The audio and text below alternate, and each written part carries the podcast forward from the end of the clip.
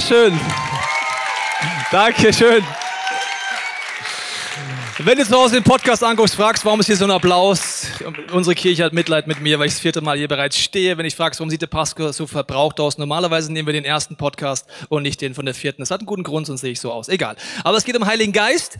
Und äh, ich weiß nicht, welche Erfahrungen du mit dem Heiligen Geist gemacht hast. Hier gab es ja dann in dem Trailer, es geht um Feuer, Wasser und Wind. Du denkst dir, ist das jetzt Biologie oder Kirche? Es geht um Bilder, die die Bibel verwendet, um dir den Heiligen Geist zu erklären. Und vielleicht hast du Erfahrung damit, gar keine. Vielleicht sagst du, ich bin auf der Suche nach Gott oder bist schon lange im Christenbusiness unterwegs und hast vielleicht auch schon Erlebnisse gehabt in irgendwelchen Gemeinschaften, wo du sagst, das war spooky. Als ich 16 war, Sweet 16, hat sich ein Freund von mir gesagt, komm mit mal in meine Gemeinde. Ich habe gesagt, was ist Gemeinde? Das ist die katholische Kirche. Ich habe gesagt, nein, wir sind eine Pfingstgemeinde. Ich habe gesagt, was ist denn das? Ich gesagt, ja, komm mit, das ist einfach krass. Ich so, ja, was, was machen wir denn? Ja, komm einfach mit. Er hat mir nichts erklärt. Ich bin da mitgegangen in so ein wunderbares Fabrikgebäude. Ich hatte ein bisschen Schiss, dass jetzt gleich Gas von der Decke kommt und ich in der Sekte bin, aber gut. Bin einfach mitgegangen. Und wenn du das erste Mal in einen Gottesdienst gehst, sitzt du meistens hinten. Also herzlich willkommen in den letzten Reihen. Schön, dass du da bist. Ich kenne dein Gefühl ganz gut, warum man da hinten sitzt. Man will nämlich im Extremfall fliehen, wenn es nicht mehr gut kommt. Also ich war da in der letzten Reihe und dann kommt, äh, das war mein erstes Erlebnis so mit dem Heiligen Geist, kommt der Pastor, auf die bin ich gehe jetzt mal hier in die Reihen rein und folgende Situation ist dann passiert. Also der Pastor geht auf die Bühne äh, geht hin, ich denke mir, alles klar, der will gleich was sagen. Kurz bevor er reden will, passiert Folgendes. Ich sitze da mit 16 Jahren denke mir, was ist jetzt das? Geht's dem nicht gut? Ist der in Ohnmacht gefallen? Dann kommt zum Glück die nächste Person. Ich denke mir, der macht jetzt gleich erste Hilfe. Kein Problem. Der junge Mann beachtet aber den Pastor gar nicht, geht einen Schritt weiter. Kurz bevor er reden kann, passiert das. Ich sitze mit 16 da und denke mir, was ist denn hier los? Dann kommt der dritte hoch, ich will schon nach vorne stürmen und sagen, ja, sag mal, geht's euch noch gut? Muss man Reanimation machen? Und auch der dritte macht folgenden Move. Und dann kommt der vierte nach oben, ja, und wenn ich nicht selber dabei gewesen wäre, würde ich mir meine eigene Geschichte nicht glauben. Steigt so über dieses Massaker rüber hier, ja, stellt sich vorne hin und sagt, Brüder, Schwestern, offensichtlich möchte der Heilige Geist nicht, dass Pastor so und so heute predigt auch nicht Bruder so und so. Auch nicht Bruder so und so, sondern ich, weil ich stehe noch. Und dann hat er angefangen zu predigen und ich saß mit meinen 16 Jahren in diesem Gottesdienst und habe gedacht, also wenn das der Heilige Geist ist, äh, weiß ich auch nicht. Jetzt, wo ich Pastor bin, würde ich mir manchmal wünschen, wir hätten diese Prägung in unserer Kirche. Weißt du warum? Wenn du mal eine Predigt nicht vorbereitet hast. Das ist cool. Ja.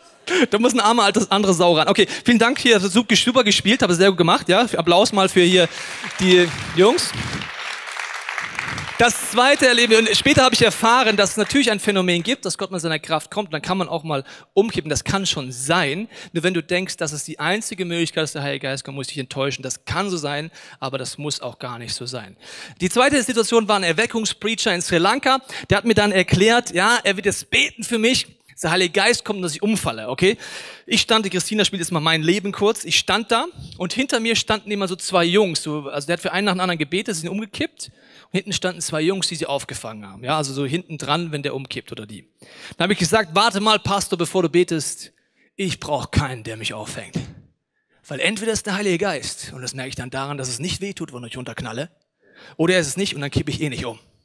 Dann schaut er mich mit großen Augen an und sagt, ja, so sehe ich das, weil ich habe mir das folgendermaßen überlegt, ja. Wenn Gott mit seiner Kraft kommt im Heiligen Geist und du kippst um, ja, und hinten dran steht keiner. Stell das mal vor, ja. Dann kommt der Heilige Geist und Gott denkt sich, während du fällst, nein, das tut doch weh, stellt sich jemand dahinter. Also verstehst du? Also ich habe mir gleich ein schlaues Kerlchen gedacht, da geht keiner dahinter. Dann hat er angefangen zu beten, Hand aufgelegt, erst langsam und dann, als ich mich nicht bewegt hat, hat er gedrückt. Immer weiter. Das sah dann immer mehr so aus, ja. Und so ein charismatisches Gebet kann schon bis zu fünf Minuten dauern. Ich habe gesagt, ich fall erst um, wenn das wirklich eine Kraft kommt. Vorher kippe ich nicht um. Und am Ende bin ich wieder rumgegangen. Sehr schön. Also Pilates merkt man da im Leben schon ein bisschen. Also, ist, hast du gut gemacht. Vielen Dank, Christina. Hast du gut gemacht. Aber ich bin nicht umgekippt. Bin ich heute noch stolz drauf auf eine Art, weil ich habe einfach gesagt, wenn, dann muss wirklich eine Kraft kommen. Ich habe dann später, als ich Jesus kennengelernt habe, gedacht, was ist mit mir falsch? Also ich bin nicht besonders emotionaler Mensch. Ja? Ich war dann in irgendwelchen Meetings, da war Worship wie vorhin und links weint einer und rechts weint einer. Ich dachte immer, ja und wann kommt der Heilige Geist zu mir? Weil ich bin jetzt hier halt da. Es ist schon nicht schlecht oder so, versteh mich nicht falsch, ja, aber so hooky, spooky und let fall down und so kannte ich überhaupt gar nicht. Ich weiß nicht, was deine Erfahrungen sind mit dem Heiligen Geist, ob du irgendwelche hast, aber wir wollen heute dringend angucken, was die Bibel hier sagt, weil es eines der faszinierendsten und schönsten Dinge des Christseins ist, wenn du diesen Heiligen Geist erlebst. Ich steige mit dir in eine Geschichte ein, sie geht um Pfingsten. Und jahrelang nach diesem 16-Jahre-Erlebnis hatte ich ein bisschen Angst vor Pfingstlern und Pfingsten, muss ich dir ganz ehrlich sagen, bis ich studiert habe, was da eigentlich wirklich passiert. Ich lese dir mal die Szene vor, wo der Heilige Geist an Pfingsten krass anfängt zu wirken. Da heißt es folgendermaßen in der Postgeschichte. Zu Beginn des jüdischen Pfingstfestes waren alle Jünger wieder beieinander. Plötzlich kam vom Himmel her ein Brausen, wie von einem gewaltigen Sturm.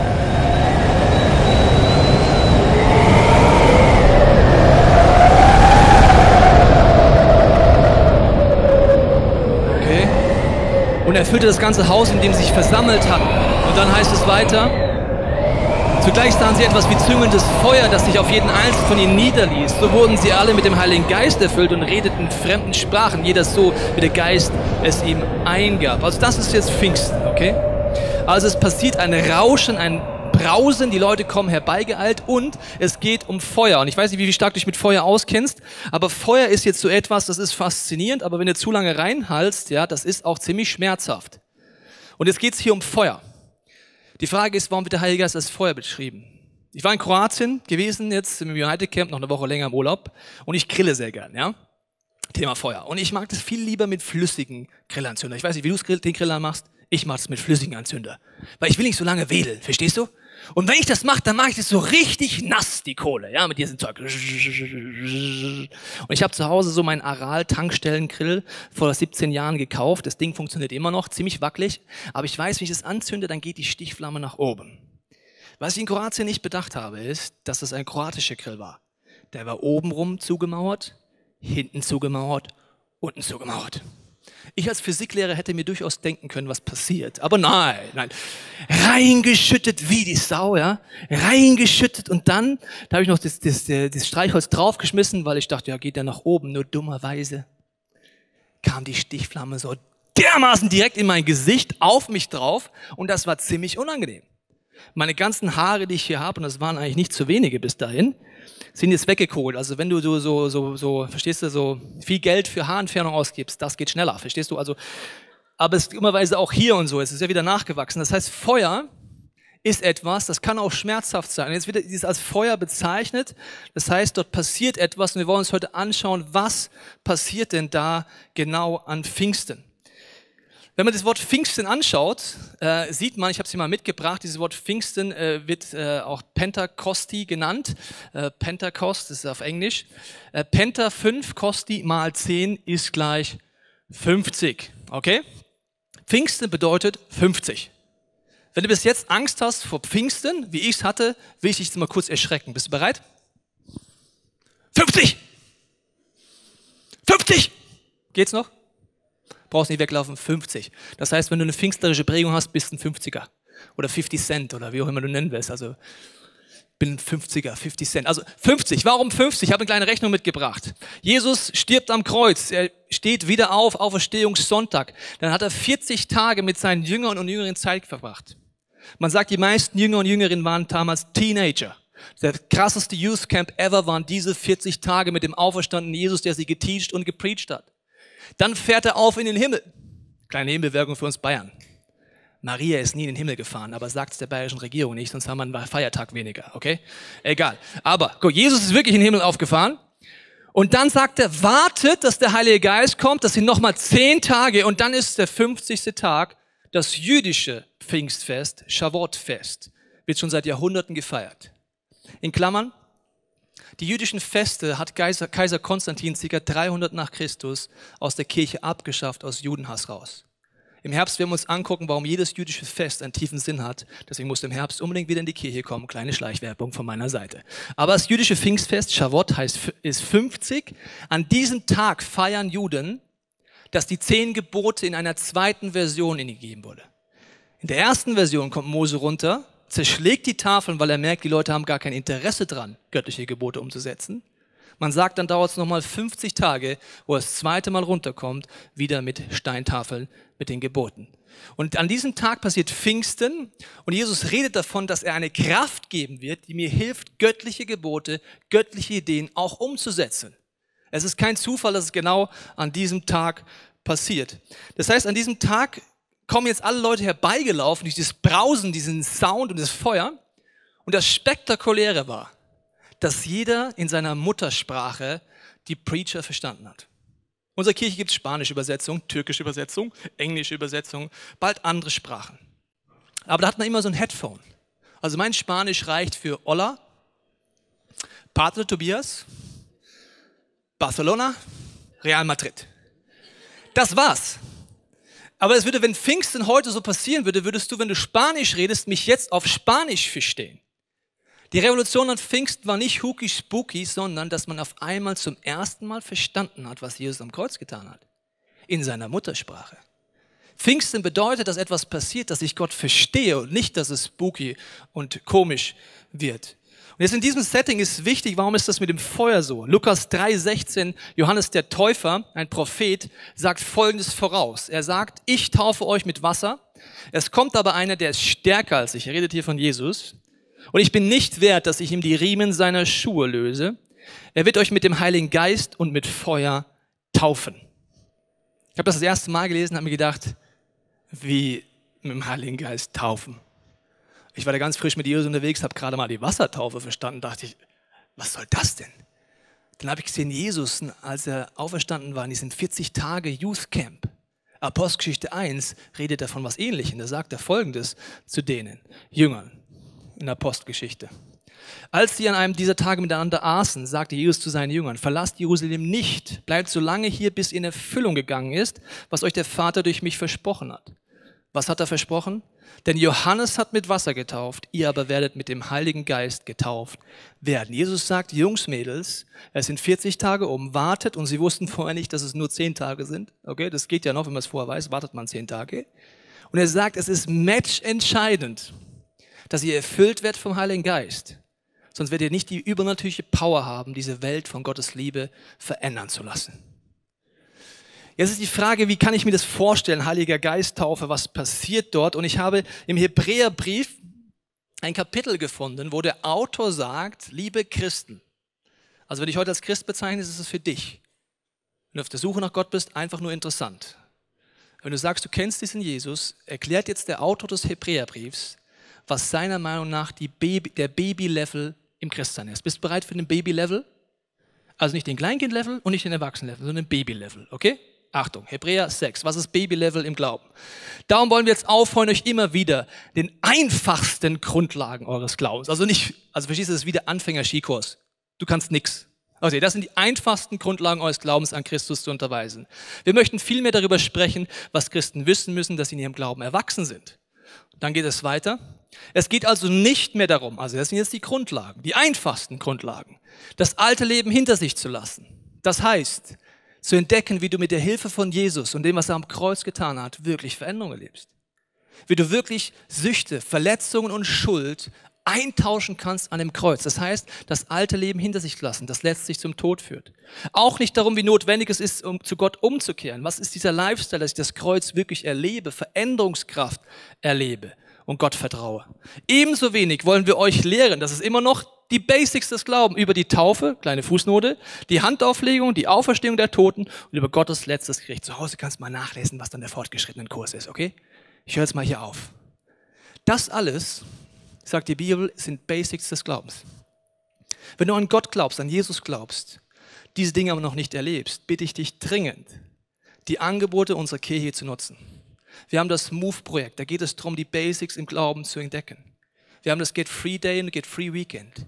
Da geht es um diese Basics. Wenn du das einmal eins nicht erlebst und anwendest, bleibst du ein Baby im Glauben. Das Schockierende ist, du kannst jahrzehntelang Christ sein aber kein bisschen geistlich wachsen. Du kannst seit 20 Jahren als Christ durch die Welt gehen, aber wenn du diesen Brief siehst, denkst du auf einmal, ja, aber die, krass, die einfachsten Grundlagen nach 20 Jahren, ganz ehrlich, ich weiß nicht, wie die funktionieren. Du bist in einer Kirche gelandet, die die Antwort gibt, aber ich möchte jetzt auf etwas hinaus in diesem Text, wo eine Fußnote ist. Wenn eine Fußnote ist, empfehle ich dir in der Bibel nachzulesen, was steht bei der Fußnote. Ist übrigens auch bei der Werbung so. Ich bin heute Morgen mit der S-Bahn reingefahren und da gab es dann riesen, alle, eigentlich alle Plakate am Ostbahnhof, eine Werbung. Für eine wunderbare Single-Partner-Vermittlungsbörse. Und da steht, ich glaube, alle elf Minuten, elf Sekunden, ich weiß nicht mehr, verliebt sich ein Single auf Punkt, Punkt, Punkt, Schiff, Dingsbums, Danks, Danks, ja? keine Schleichwerbung. Und dann steht so eine kleine, mini, mini, futze, bitzeli, eins drüber.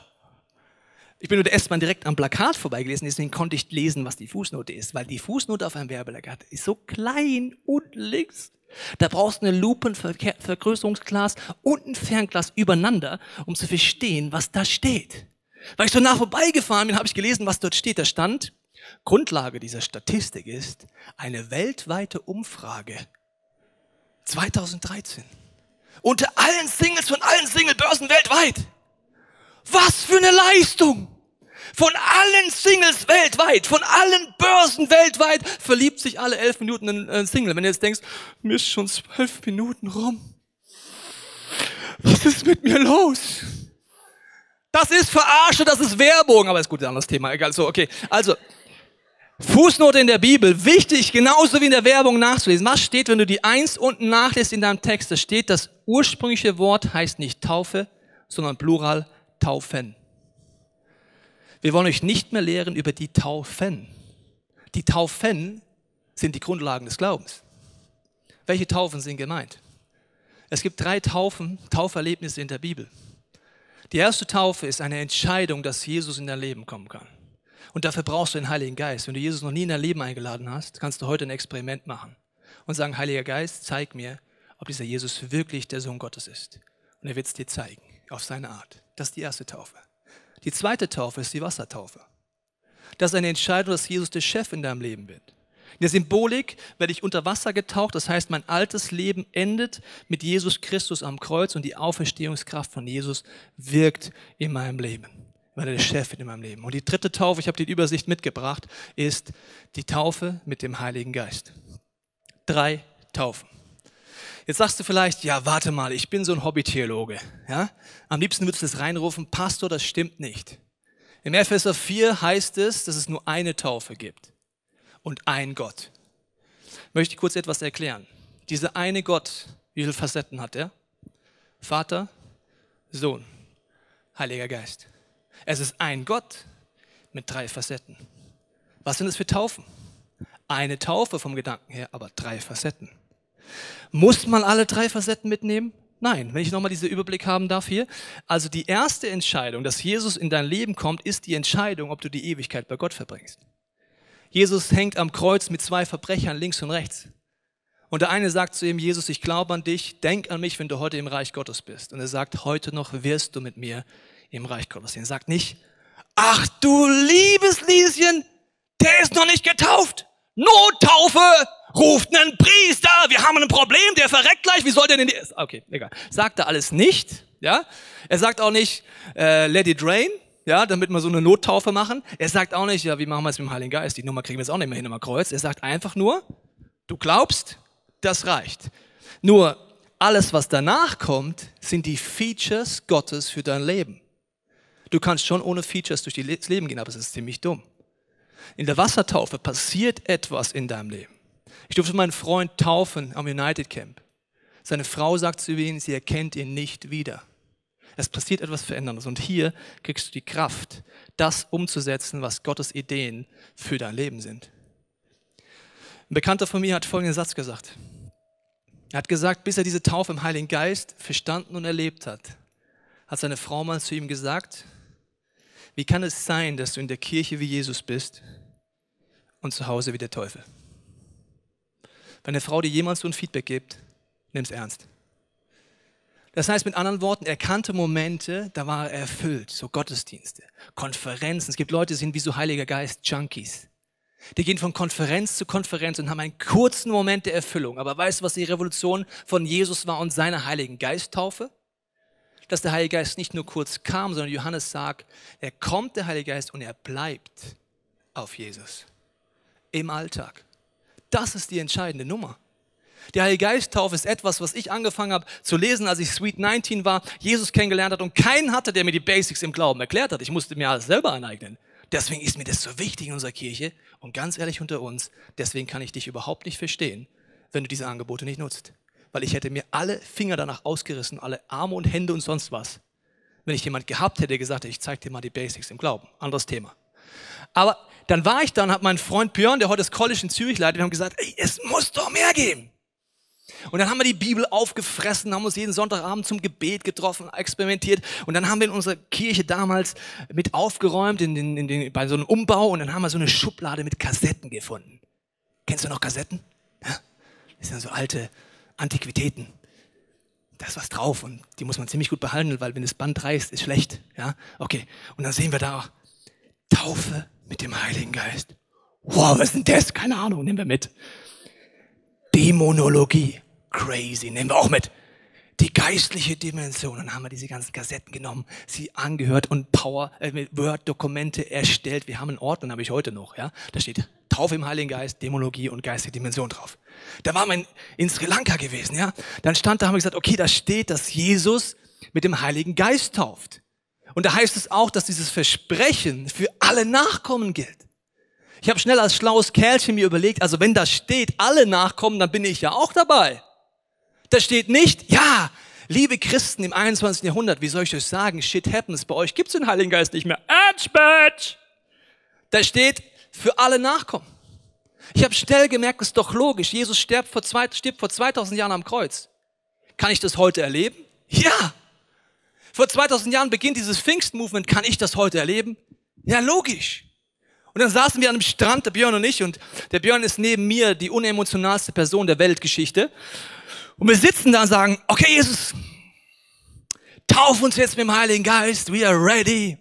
Erfüll uns. Und wir beten das mit, was dieser unemotionale englische Pastor auf dieser Kassette betet. Und wir warten.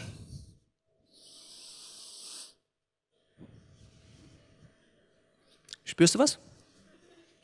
Nö, du? Nö, wir warten noch. Heiliger Geist, komm und tauf uns. Spürst du was? Du? Nö. Okay. Machen wir was falsch? Weiß nicht, also chillig fühlt sich schon an. Also so, ich bin jetzt mal in der Ruhe, in dem Frieden, aber ich kipp nicht um. Ich sehe keine rosa Elefanten. Ich, ich sehe keine Engelschöre. Für mich war die Taufe im Heiligen Geist vollkommen unspektakulär. Aber die Auswirkungen waren spektakulär. Für mich war meine Taufe mit Wasser vollkommen unspektakulär in diesem Moment.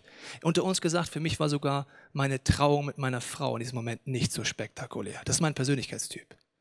Aber die Entscheidungen, die ich getroffen habe bei meiner Frau, bei der Wassertaufe mit dem Heiligen Geist, haben Gott einen Raum aufgemacht, wo ich die Früchte gesehen habe und Veränderungskraft.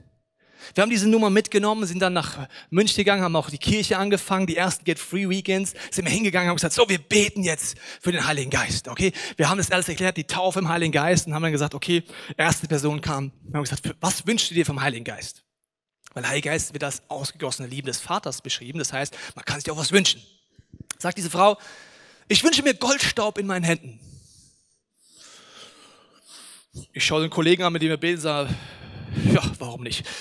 Jesus, Taufe, Heiliger Geist, Goldstaub, Amen. Das ist abgefahren, weil ich war ja selber mit dabei. Diese Frau hat dann Goldstaub in den Händen gehabt, hat jedem auf dem Get Free Day Goldstaub in die Hände gegeben und hat am Ende immer noch was gehabt. Ich habe gedacht, okay, Jesus, das ist spooky. Offensichtlich ist die Gottesliebe so, dass er sogar spielerisch ist. Die nächste Frau, für die wir gebetet haben, bei den ersten Versuchen haben wir gebetet für die Taufe im Heiligen Geist und dann sagt, und wie ist es? Sagt sie, ich sehe alles rosa. Wie, das ist alles rosa. Ja, ich bin so verliebt in Jesus und ich sehe echt alles rosa. Die hat wochenlang alles rosa gesehen. Wenn sie die Bibel gelesen hat, kamen die Buchstaben wie 3D entgegen. Warum ist das so? Weil diese Liebe Gottes sie erwischt hat. Warum erlebt sie es so anders als Tobias Teichen? Ich bin ein anderer Persönlichkeitstyp, muss ich dir ganz ehrlich sagen.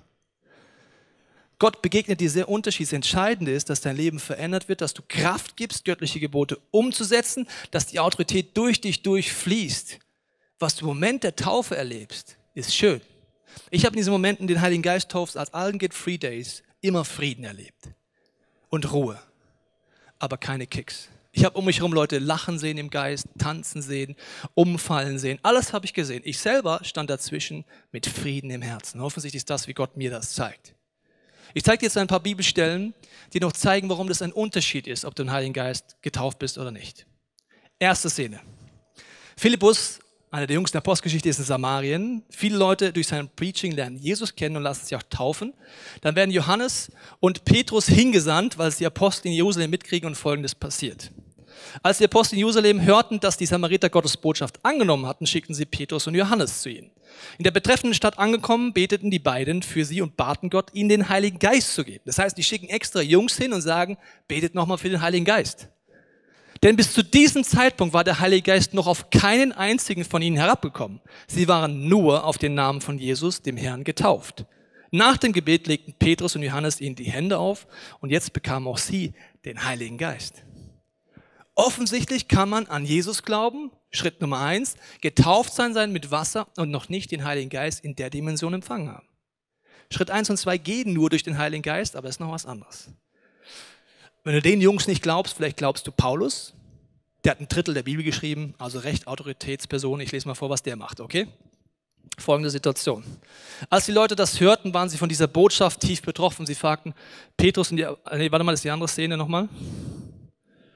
Es geschah, während Apollos in Korinth war, dass Paulus, nachdem er die höher gelegenen Gegenden durchzogen hatte, nach Ephesus kam.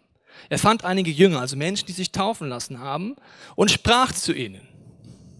Habt ihr den Heiligen Geist empfangen, als ihr gläubig geworden seid? Sie übersprachen zu ihm, wir haben nicht einmal gehört, ob der Heilige Geist überhaupt da ist. Wir sind halt deutsche Christen. Kleiner Gag.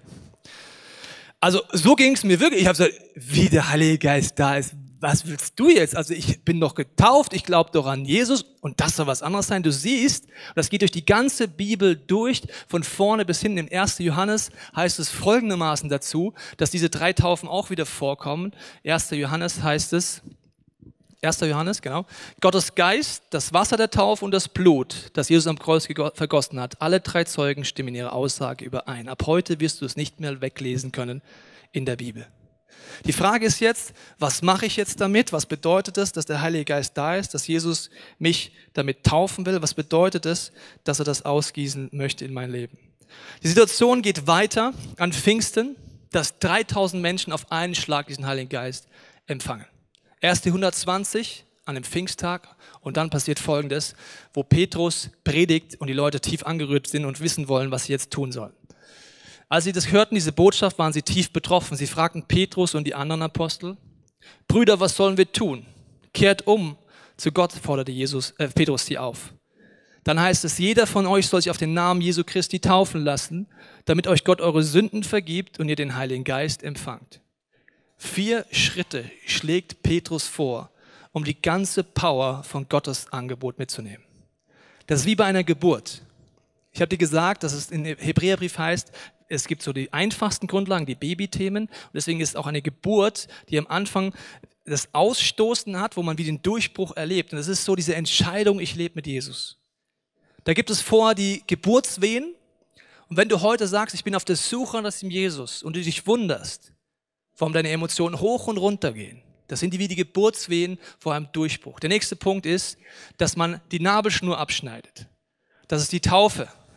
Dort wird eine Verbindungslinie zum alten Leben abgeschnitten. Ich habe gesagt, in den Tod und die Auferstehung von Jesus hineingenommen. Dann kommt ein hessisches Wort, Abutze, weil ich wollte einfach nur A's haben, wirst du gleich merken, weil große Preacher haben immer so gleiche Anfangsbuchstaben. Und ich wollte auch mal ein großer Preacher sein. Also kannst du dann gleich applaudieren, wenn ich das letzte Wort dir zeige. Achtung. Also Abutze ist, dass äh, der Gedanke ist, dass ein Kind nochmal von den Schmaderadotz und teilweise auf Deutsch gesagt sich auch nochmal anscheißen kann vor, äh, äh, wie soll ich sagen, vor, vor ja, Aufregung, aber auch sonst der Schmadradotz wird abgemacht. Das ist Buße, Beichte, alles, was du Get Free machst. Und die Atmung ist entscheidend. Also vier A's. Was sagst du dazu? Super, geil. Okay. Vier A's. Und atmen ist der Heilige Geist. Du sagst, ja, ja, das ist doch schon die Geburt, wenn das passiert ist. Oder das oder das. Ich sag, alles braucht. Der erste Schritt ist entscheidend, dass du in die Ewigkeit kommst. Der Rest sind Features. Ich weiß nicht, wie viel du davon erlebst, aber ich bitte dich, streck dich nach mehr aus. Wenn den Heiligen Geist noch nicht so erlebt hast, dann kannst du es heute den ersten Schritt dazu tun. Und es wird Feuer deswegen beschrieben, weil der Heilige Geist noch eine Sache immer macht.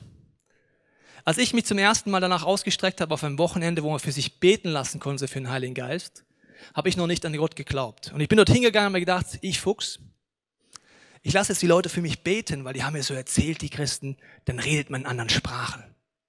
Und ich Fuchs habe mir gedacht, ich glaube zwar nicht an Jesus, aber wenn ich gleich in einer anderen Sprache rede, fände ich schon geil. Okay, bin ich hingegangen, habe für mich beten lassen. Sprachengebet erkläre ich dir nächste Woche, keine Angst.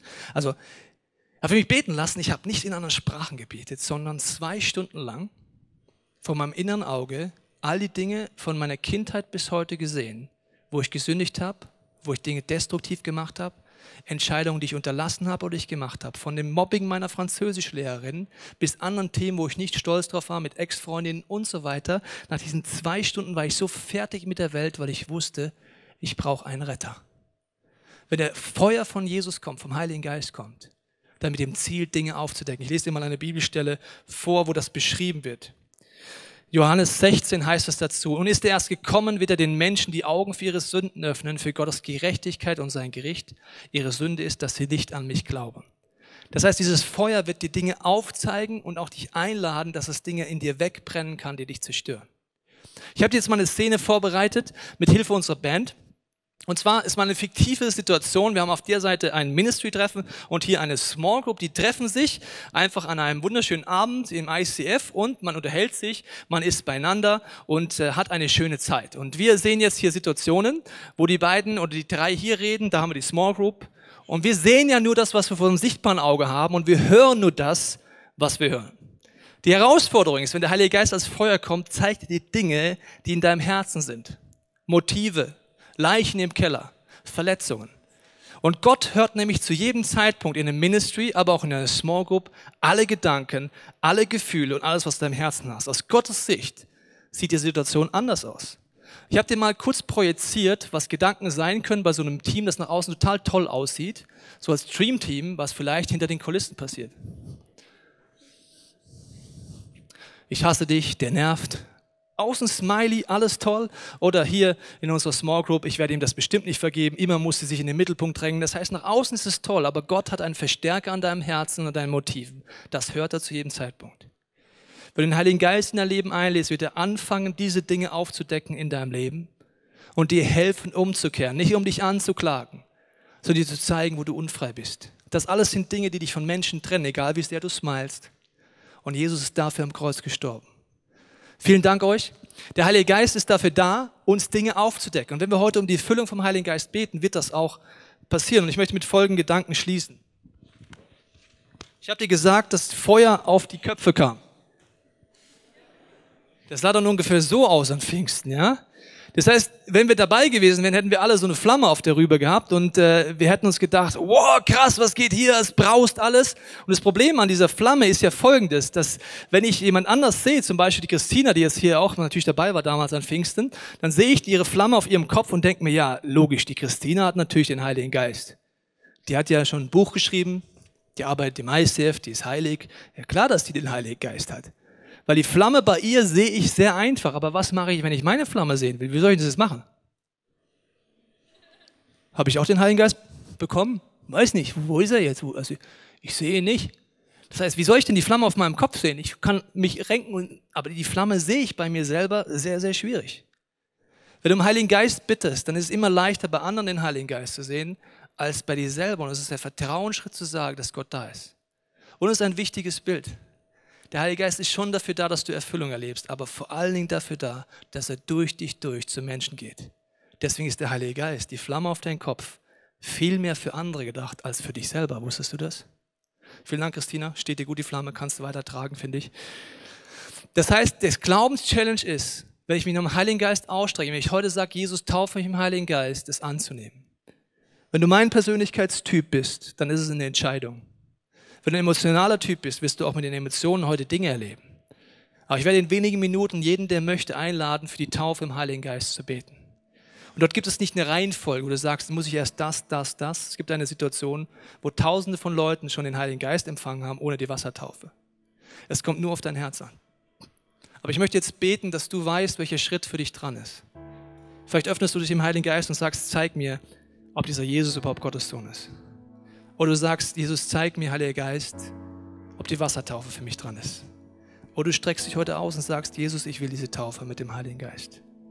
Vater, ich danke dir, dass wenn wir die Augen schließen, unsere Herzen öffnen, dass du mit deinem Heiligen Geist zu uns redest.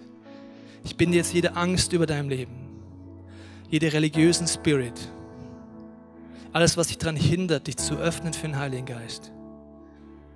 Jesus hat gesagt, wenn du ihn bittest um den Heiligen Geist, ist es wie ein Vater, der dir ein Brot gibt und keine Stein. Der dir gute Dinge gibt und nichts Zerstörerisches. Wenn du um den Heiligen Geist bittest, kommt nichts teuflisch Destruktives in deinem Leben, sondern nur das göttliche Wesen. Das Feuer der Gottes wird kommen. Es wird Dinge aufzeigen in deinem Leben. Und er möchte dir die Kraft geben, in deinem Alltag diesem Jesus nachzufolgen. Heiliger Geist, ich bete für die nächsten Minuten, dass du jeden von uns zeigst, was unser Schritt sein kann, wo wir uns öffnen können für dich in einer neuen Dimension. Ich bete, dass wir eine Kirche werden, eine Gemeinschaft werden, wo du dich wohlfühlst, wo du der Gott, der alle unsere Herzensmotive und Gedanken sieht und hört, uns Dinge aufdecken kannst, dass wir Veränderung erleben und eine göttliche Gemeinschaft entstehen kann. Amen.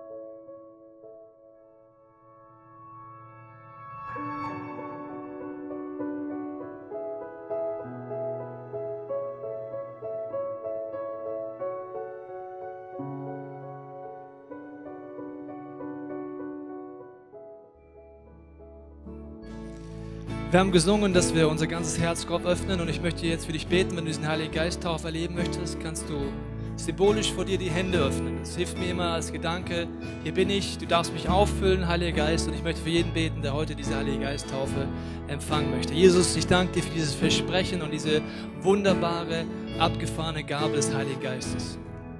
Jesus, ich stehe hier mit vielen anderen Menschen und sage, Jesus, tauf mich mit diesem Heiligen Geist, tauf mich mit diesem Feuer. Ich öffne mein ganzes Leben, mein ganzes Herz für deine Gegenwart. Heiliger Geist, mein größter Wunsch ist, dass du in deiner Gegenwart kommst, mir Dinge aufzeigst, die dich daran hindern, Durchbrüche zu erleben in deinem Leben.